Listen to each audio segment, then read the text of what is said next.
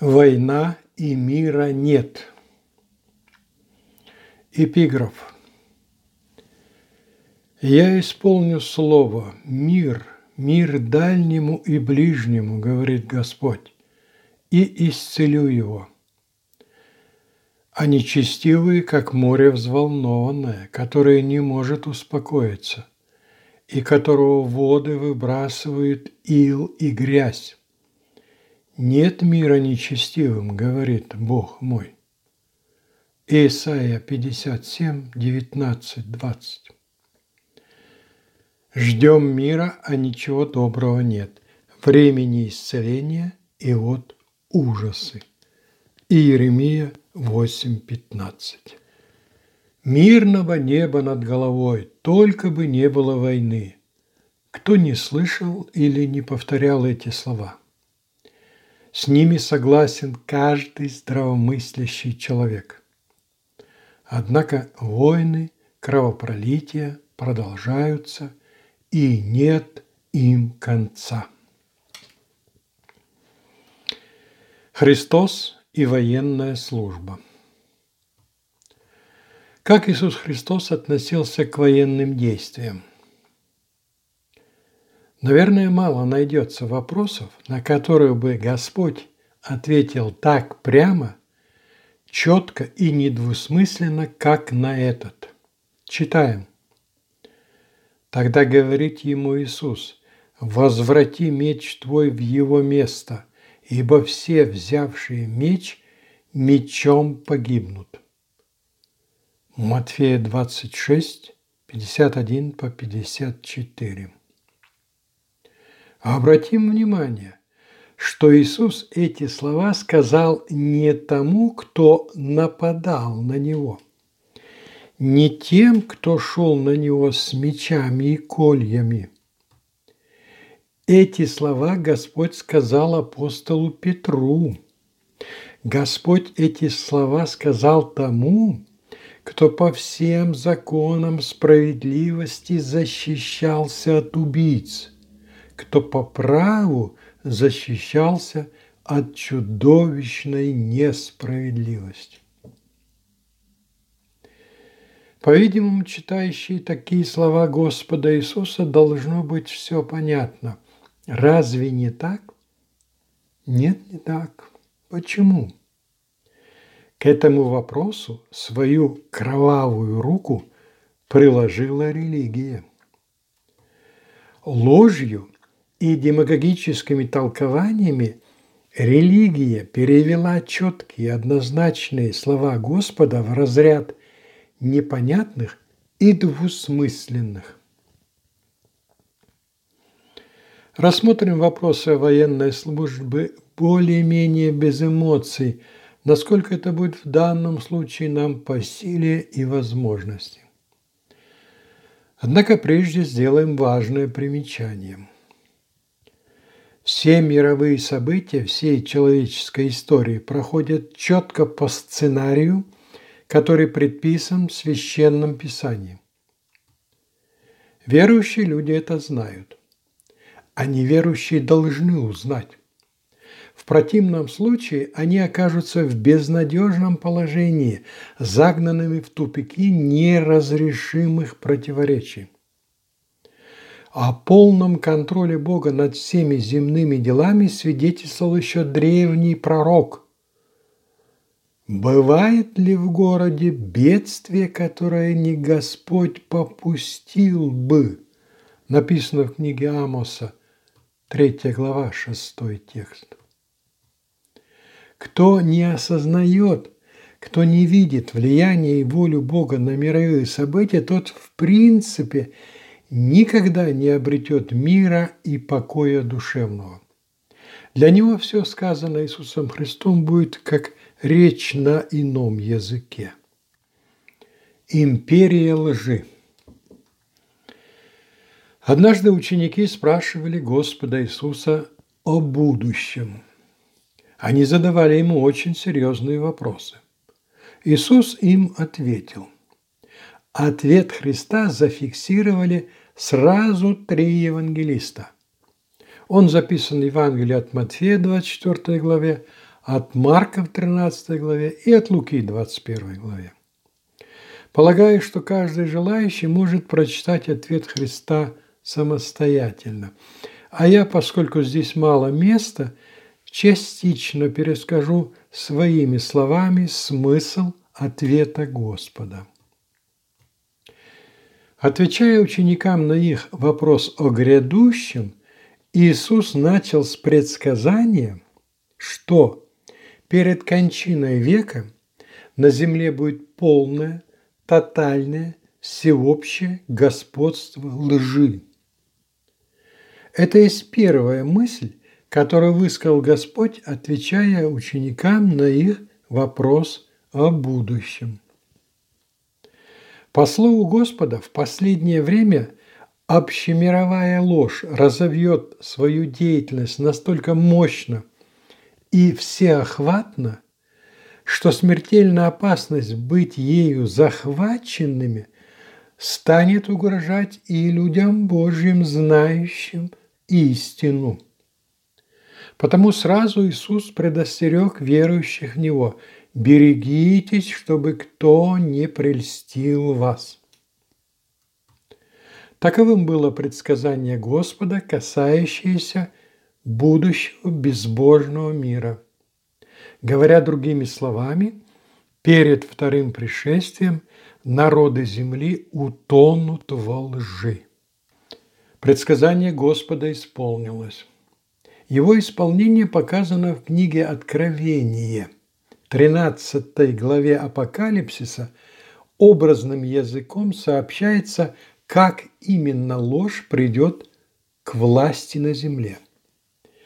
В Откровении фигурирует символический зверь с двумя рогами, как у агнца. Имя зверя – лжепророк. Откровение показывает, что этот лжепророк фактически будет заправлять всеми делами народов. Согласно откровению, зверь, лжепророк, своей ложью и ложными чудесами заставляет народы земли поклоняться другому символическому зверю, монстру, который означает мировую политику, а через него – дьяволу. Одновременно зверь-лжепророк принуждает людей принимать на себя – звериное начертание и число 666. Итак, Откровение показывает, что символический зверь-лжепророк, то есть ложь, выступает как основной исполнитель воли дьявола на земле. Ложью, обманами дьявол уводит народы в сторону от Христа. Что мы видим сейчас? Разве не исполняется пророчество из Евангелия и Откровения? Исполняются. Мы констатируем полное господство лжи на земле. Фейки стали основой даже международных отношений. Кругом одна ложь. Политика, религия, бизнес врут все, врут всегда, врут во всем. Дело дошло до того, что мировые правители уже в открытую серьезно говорят о мировой империи лжи. Будут войны. Следующим пунктом, который в своем ответе обозначил Господь, есть война, войны. По смыслу Господь сказал, что когда в мире воцарится ложь, тогда начнутся войны – где ложь, там и война. Это естественно и логично. Смотрим опять Откровение. Там показаны четыре всадника. Откровение, шестая глава. Среди всадников фигурирует всадник на рыжем коне, которому дано взять мир с земли, и чтобы убивали друг друга, и дан ему большой меч. Божественное откровение свидетельствует, что перед вторым пришествием Христа на земле будут войны. Отчужденные от Бога люди не могут не убивать друг друга. В мире безбожном, в котором главным действующим инструментом является ложь, по-другому невозможно. Что делать? Рассказав о будущих войнах, Иисус дал четкие указания своим ученикам.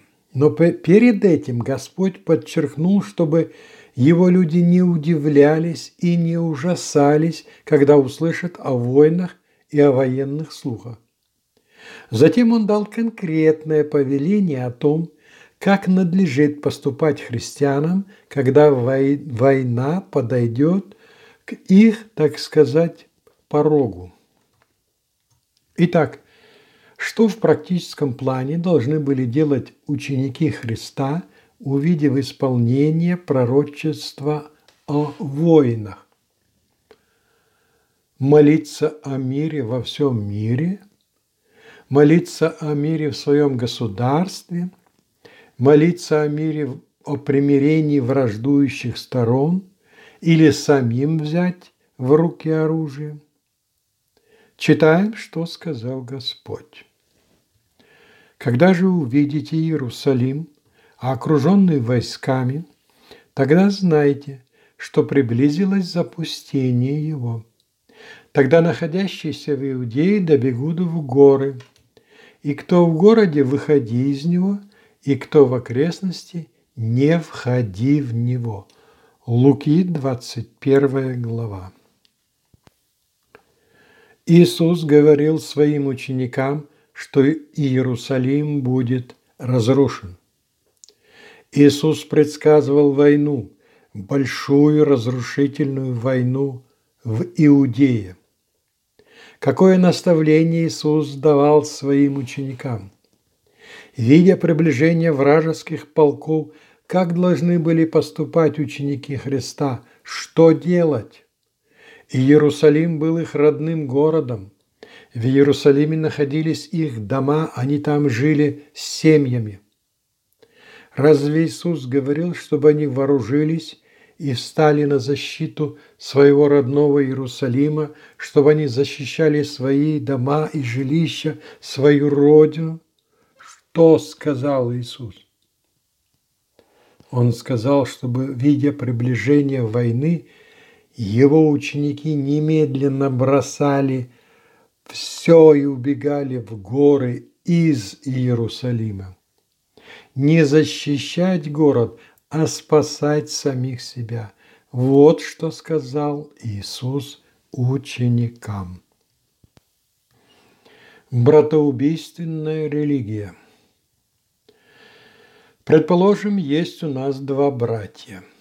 Родные братья, дети одного отца и одной матери. Не бывает роднее. Братья – люди верующие, христиане – и являются активными членами протестантских церквей. Так вышло, что младший брат живет в России, а старший в той Украине. Сейчас между Россией и Украиной вспыхнули военные действия. Протестантская церковь, членом, которой служит один из братьев, которая в России учит, что христиане обязаны с оружием в руках встать на защиту Родины, то есть в данном случае воевать с Украиной. Это же самая протестантская церковь, которая в Украине призывает уже своих членов с оружием в руках защищать Украину от агрессоров, то есть от России. Оба два брата всегда покорно слушали свои религии, своих религиозных учителей. Но теперь они в недоумении, а временами просто в панике. Они оба еще в таком возрасте, что и там, и здесь каждого, в принципе, могут призвать на войну. И тогда получится, что каждый должен будет стрелять в родного брата, к тому же и в брата во Христе, причем в члена своей же церкви. Они протестанты. О членах православной церкви даже говорить не приходится. Там религия прямо направляет брата на брата. Православные воюют с православными, будучи каждый благословлен своим священником. В общем, последние события явно свидетельствуют, что религия в целом совершает очередное саморазоблачение и самоуничтожение. Мой христианский нейтралитет. Все, что я здесь говорю, является моим личным пониманием. Никому ничего я не навязываю. В любом случае, каждый за себя ответит перед Богом. Вопросы о военной службе читатели мне задавали давно, практически сразу, как я начал вести блог. Но теперь в связи с этой войной меня просят, чтобы я высказался еще и подробнее. Поэтому я подготовил эту статью даже в некоторой торопливости. Работая над статьей, я пересматривал аргументы, которые приводят разные религиозные организации – когда утверждают, что верующий во Христа может и даже обязан брать в руки оружие и воевать. И вот, читая их религиозные доводы, я не мог избавиться от чувства, что все это я уже где-то слышал. Потом я вспомнил, где я слышал такую риторику. Я слышал ее, слышал ее от советских сотрудников КГБ. Лично я в советской армии не служил. И не потому, что армия была советская. Я бы точно так не служил ни в какой другой армии. Мысли о неприемлемости военной службы являются моими собственными от юности. Такова моя стабильная и постоянная жизненная позиция. За уклонение от военной службы советская власть меня привлекала к уголовной ответственности. Поскольку военную службу я отрицал по причине религиозных взглядов, следственные органы поначалу пытались меня, так сказать, вразумить. Лишь когда они увидели, что у них ничего не получается, что им не удается ни переубедить, ни запугать меня, они передали дело в прокуратуру. Конкретно моим, в кавычках, исправлением занимался человек из КГБ. Это был специалист. Он очень хорошо знал Библию. На основе Библии он весьма эмоционально и красноречиво доказывал, что верующий человек, христианин, должен обязан служить в армии, выполняя приказы командиров. Зачитывая цитаты из Писания, он верещал, что защита Родины от врагов никоим образом не противоречит учению Христа о любви к врагам. Удивительное дело. Я сейчас вижу, что все аргументы, которые тогда приводил безбожник, и который он подкреплял текстами Библии, точно совпадает с тем, что ныне говорят и чему научают свою паству попы, пасторы и другие религиозные учителя. Современная религия, призывающая людей к военным действиям, в своих поучениях и доводах, как выясняется, широко пользуется методами, которые применялись коммунистическими карательными органами. Хотя, конечно, истоки, истоки таких лжетолкований берут начало в глубине веков, когда продавшиеся епископы вступили в преступные сношения с политикой.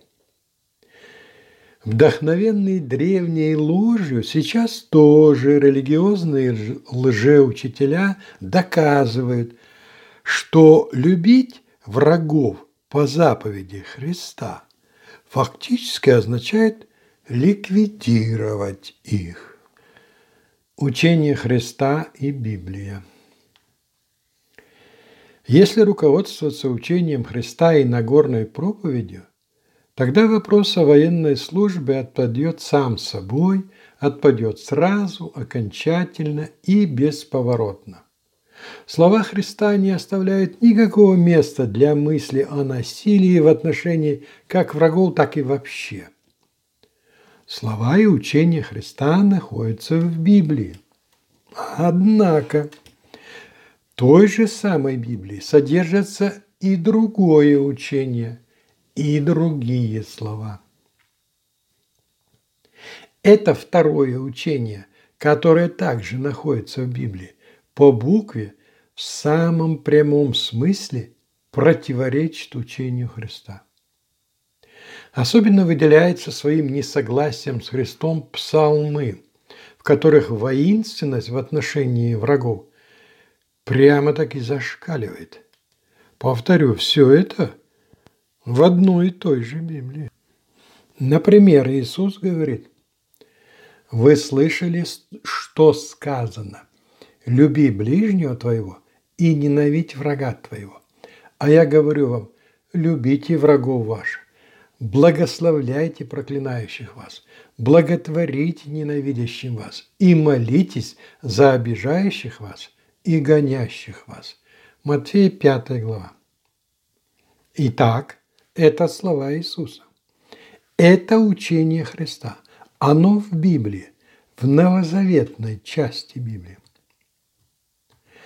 А вот и другие слова, касающиеся врагов. Они тоже из Библии, но эти слова из ветхозаветной части Библии.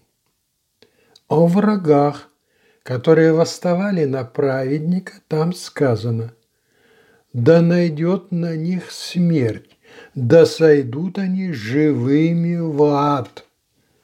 Псалом 54. Говоря нашим простым языком, дохристианский пророк пишет, что его враги должны быть закопаны живыми. Ого! Здесь я привел только два примера, как в одной и той же Библии находится формальное основание для принципиально разных выводов и решений. В одном случае можно увидеть на указание на милость и любовь к врагам, а в другом случае нам дано разрешение на ярость и гнев относительно врагов. И все будет по Библии, как говорится, выбирай. Но лукавая религия обычно идет по третьему пути. Она совмещает, а точнее смешивает в одну кучу здравомысленные слова Христа и горькие чувства древних пророков.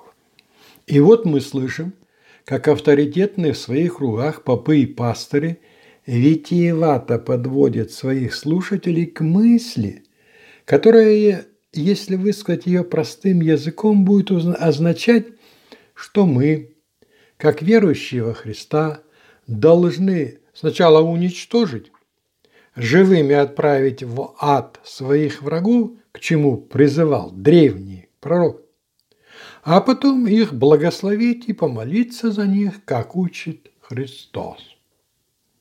Это не юмор. Это реальное учение религии, которым она от имени Бога отправляет обманутых людей на дьявольский жертвенник войны. Христос и понятие Родина. Для жителей советского Донецка Родиной был СССР.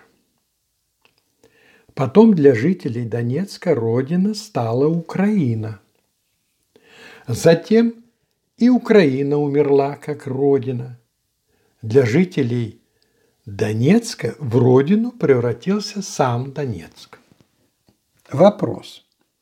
Те жители Донецка, которые защищали СССР, они защищали родину или нет? Но потом, когда они старались для Украины, они помогали родине или нет? А ныне, отдавая жизни за Донецк, они защищают Родину.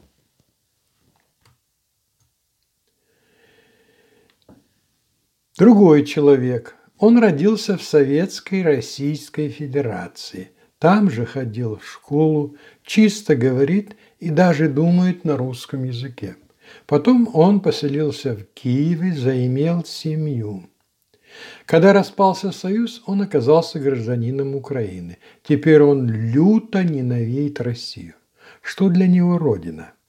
Территория, где он родился и учился, где гонял голубей, где сейчас живет его престарелая мать и другие родственники? Или для него Родина то место, на которое ему прямо указали, чтобы он считал своей Родиной? Что же такое Родина? Идеологическое, философское понятие, эфемерная святыня, проистекающая из общемирового язычества и также из Ветхого Завета. Но поскольку это святыня, то всякая, даже очень здравая попытка задать о ней вопрос, естественно, воспринимается с подозрением. После потопа люди жили на земле единым народом с одним языком и одним наречием. Единство народа способствовало быстрому развращению всех людей и мятежу против Бога, что вылилось в строительство Вавилонской башни. Как известно, чтобы сохранить людей от сползания к смертным грехам, Бог вмешался тогда в их планы и остановил безумное строительство. Бог смешал язык людей и рассеял их по всей земле, дав каждой группе людей свою территорию для проживания. Так у людей появилась родина или своя земля. Когда через пророка Моисея Бог даровал народу Израиля свой закон, он в этом законе оговаривал, что Израилю для проживания назначена от Бога земля ханаанская. То есть в Моисеевом законе также присутствует понятие географической родины. С пришествием на землю Христа Мессии закон Моисея был исполнен. Христос даровал народам новый закон или новый завет – в Новом Завете нет земного понятия Родина. Наше Отечество на небесах, Отче наш, сущий на небесах.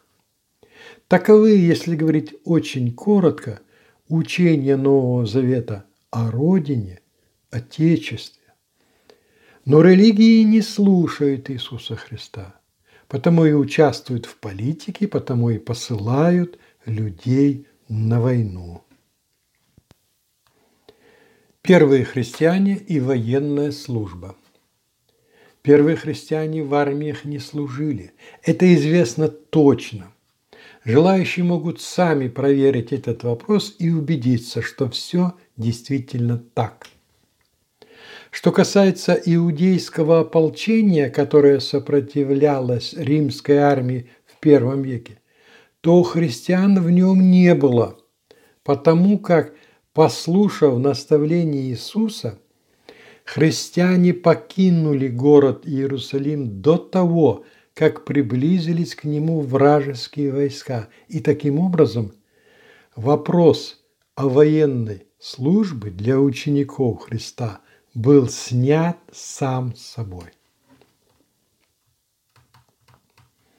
Не докажешь. Следует подчеркнуть, что нигде в Евангелиях нет буквального или прямого запрета на оружие, на его ношение и даже на применение. Христиане, вам нельзя брать в руку оружие, вам нельзя воевать. Этих или подобных слов не существует в Писании. Почему?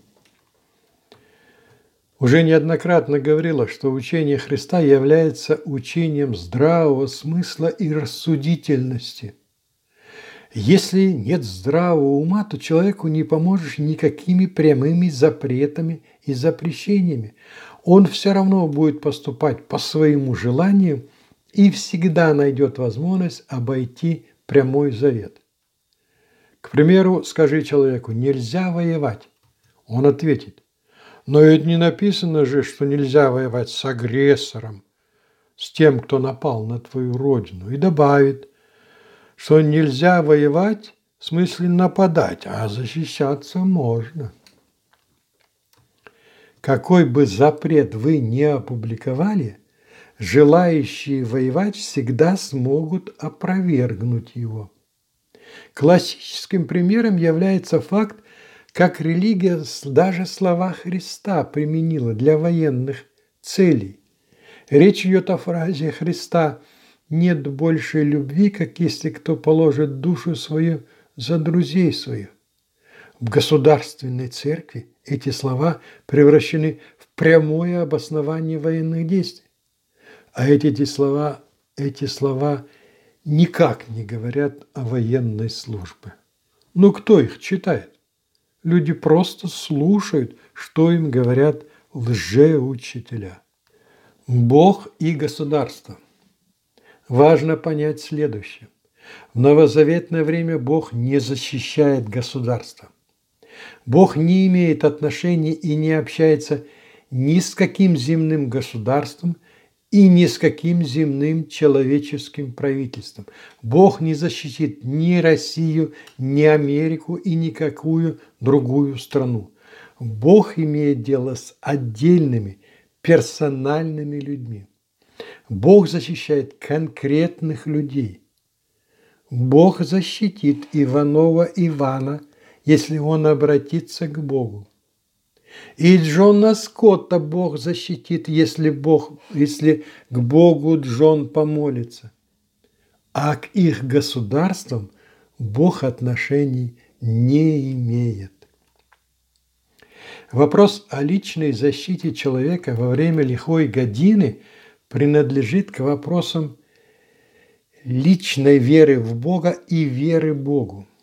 Если у человека налажен контакт, личный контакт с Богом, тогда для него этого вопроса не существует. А кто не общается с Богом, тому этот вопрос объяснить невозможно. Учение Христа – это выбор, персональный, осознанный выбор каждого человека. Учение Христа – это не сумма правил и постановлений, это именно жизнь человека по законам здравого ума, основанного на Божьих заповедях. В обществе лжи, там, где правит ложь, человек не имеет права на собственное мнение. Он обязан быть как все, поступать по правилам толпы, даже когда его толпа представляет собой – весьма религиозное и как бы святое сообщество. Но и в таком окружении человек все равно не свободен в своих решениях и выборе. На него и там оказывается колоссальное давление. И там ему сразу начинают рассказывать, как он должен поступать. А если он поступит по-другому, он сразу становится чужаком, изгоем. Продавшиеся политики, религиозные вожди, применяя священное писание в качестве бичей и кнутов, буквально загоняет своих подопечных на войны, превращая их в пушечное мясо. Совершенство учения Христа и слабость неверующего человека. Неверующий человек читает слова Христа – и не может их понять. Как это не отвечать на проклятие? Для него учение Христа кажется бессмысленным, неподъемным, неисполнимым. Для неверующих учение Христа нелогично и абсурдно. Неверующие, когда начинают разбирать учение Христа, сталкиваются с высшим учением, которое им недоступно. Верующим в Него Иисус говорит, у вас же и волосы на голове все сочтены. Не бойтесь. Матфея 10, 30. Войны были, войны есть, войны будут. Безумные и Демонизованные правители могут и химическое, и ядерное оружие применить. Уже применяли. Только второе пришествие Христа остановит на земле войны и выполнит пророчество. Мир, мир дальнему и ближнему, говорит Господь, и исцелю его.